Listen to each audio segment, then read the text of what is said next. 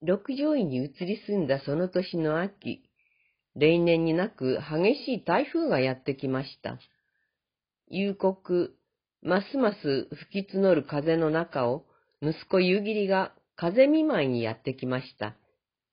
ちなみに彼は同じ六条院の夏の館、花散る里のもとで暮らしています。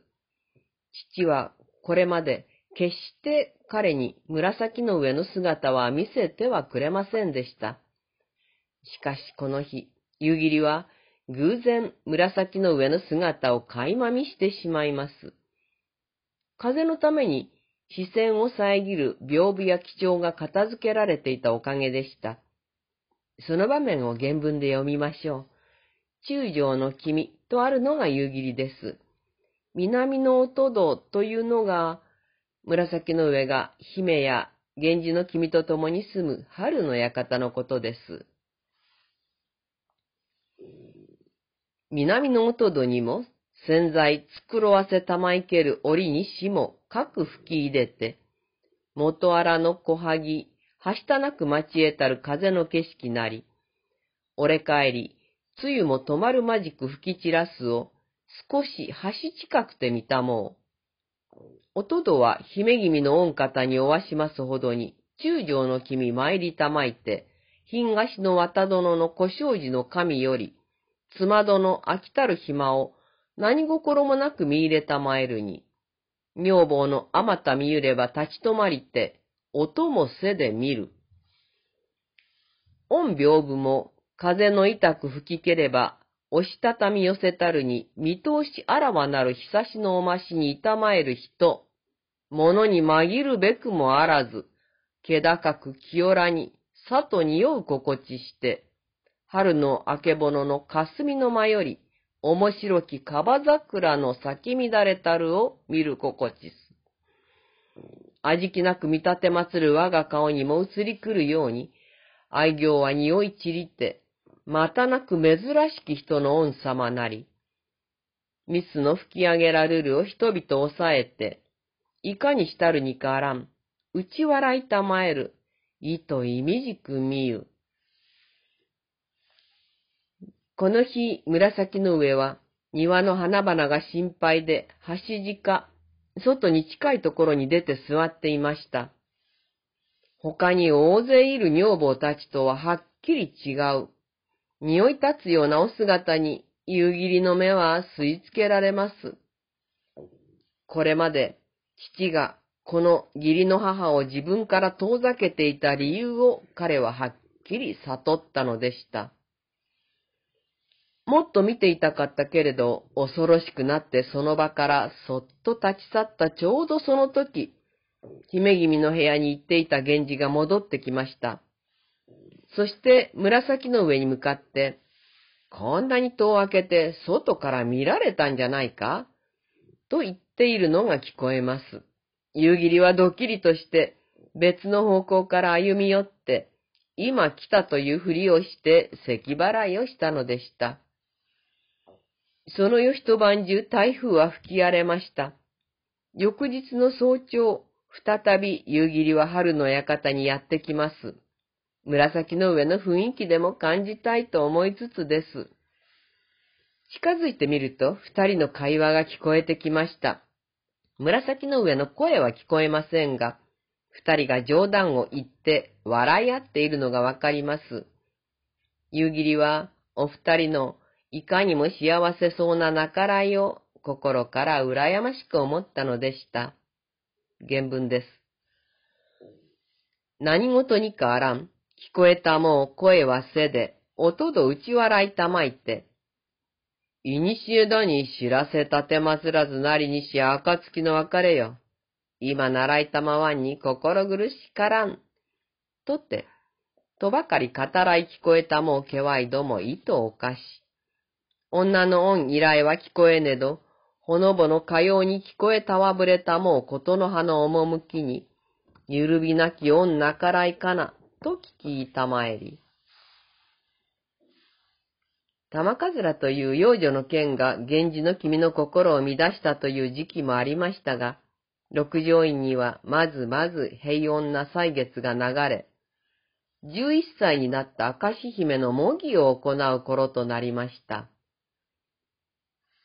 受代させることを予定している東宮の元服に合わせたものでした。源氏の君も紫の上も受代、模擬の準備に夢中です。中でも、受代の折に持参させる炊物、お香ですね。その準備はすぐにはできないので、前々からあちこちに依頼もしています。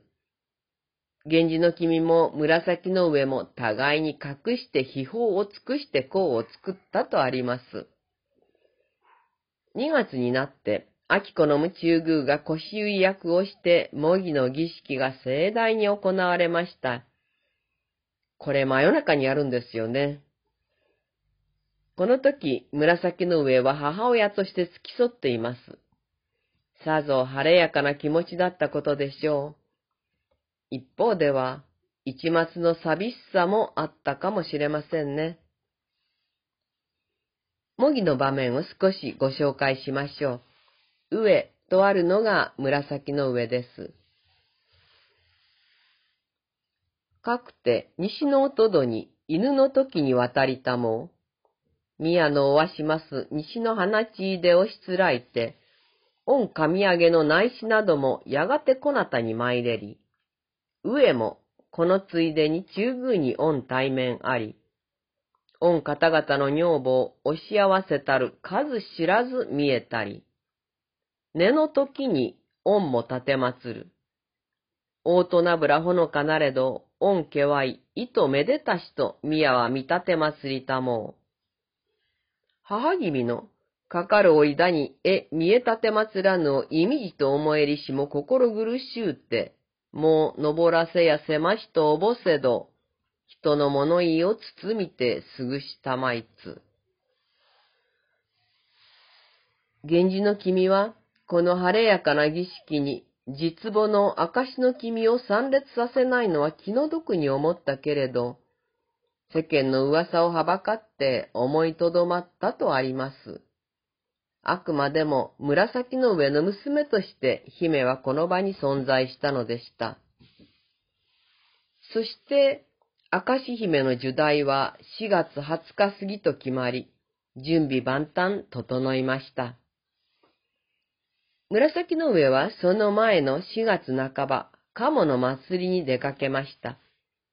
暁型に鴨の社にお参りして、その帰りに直視の行列をご覧になったとあります。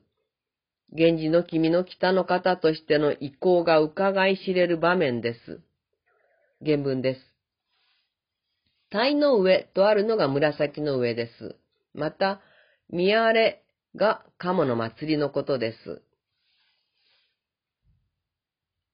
鯛の上、見荒れにもうでたもうとて、霊の恩方々いざない聞こえたまえど、なかなか差しも引き続きて心やましきをおぼして、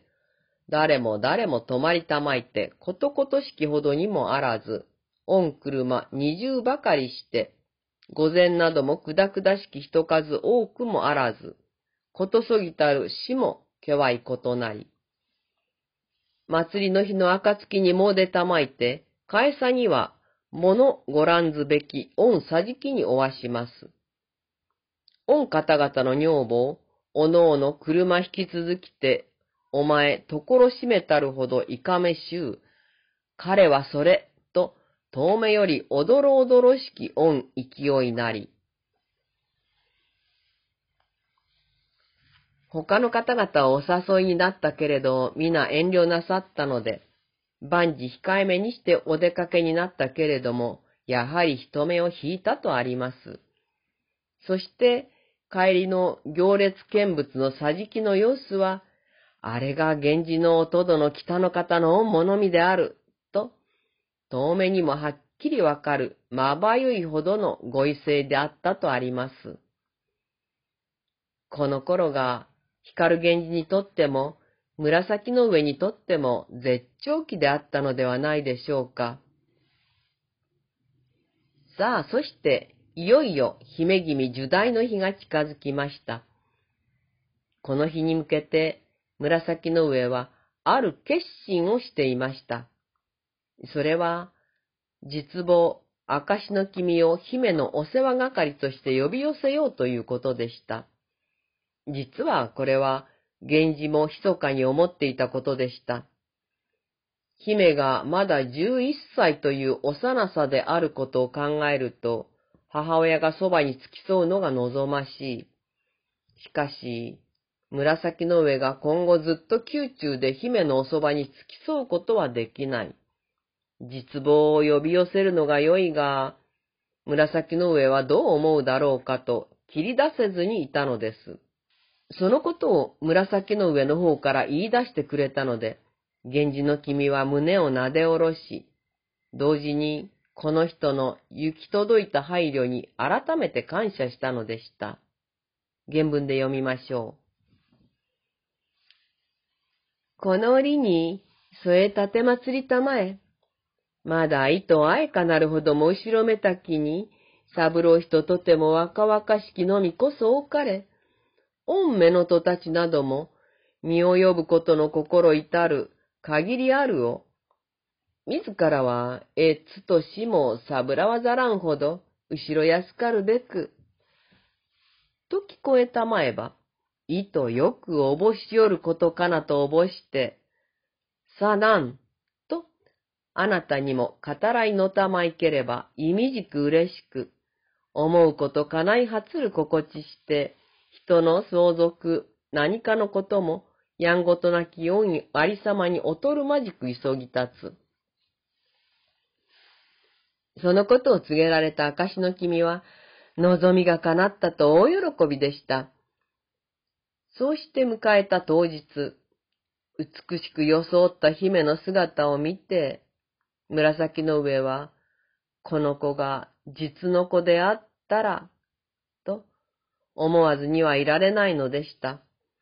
源氏の君も夕霧も同じ思いです。三日目までの結婚の儀式を終えて、紫の上は証の君にバトンタッチして退出します。二人の初めての対面です。紫の上の方から、姫君がこんなに大きくなられたことから考えても、私たちのご縁は長いということになりますわね、声をかけています。原文です。上が紫の上、おとどが源氏、最小の君が夕霧です。限りもなく、貸し月末立て祭りたまいて、上は、誠に美しい、と、哀れに思い聞こえたもうにつけても、人に譲るまじゅう、誠にかかることもあらましかば、とおぼす。おとども、最小の君も、ただこのこと一つをなんあかぬことかなとおぼしける。みか過ごしてぞ、上はまかでさせたもう。立ち代わりて参りたもうよ、御対面あり。かく大人びたもう、けじめになん、年月のほども知られはべれば、うとうとしき隔ては残るまじくや。と、懐かしゅうのたまいて物語などしたも、これも打ち解けぬるはじめなんめり、ものなど打ち至るけわいなど、むべこそは、と目覚ましゅう見たも。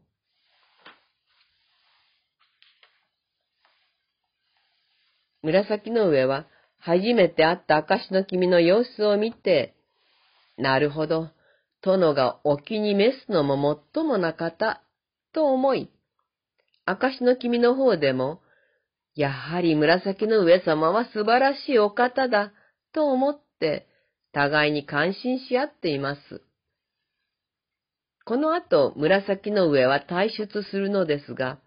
それが女房と同じ待遇で、御手車によるものでした。それを見送る証の君は、やはり身分はかけ離れていると感じたのでした。これからは証の君がずっと宮中で姫のおそばにいてお世話をすることになります。紫の上が姫に会うのは姫が里下がりをして六条院に帰ってきた時だけとなったのでした。まあ、嫁に行ったのですから、当然ですけどね。明石姫の受代という大仕事を終えて、ちょっと気の抜けた源氏の君と紫の上でしたが、同じ年の秋には、源氏が準太上天皇という位を授けられ、冬には六条院に帝と院が揃ってお出ましになるといっためでたく晴れがましい出来事がさらに続いたのでした。紫の上は表に出ることはないけれども、何かと心遣いをする場面も多かったことと思われます。そういうめでたいことの続いた年も暮れ、次の年には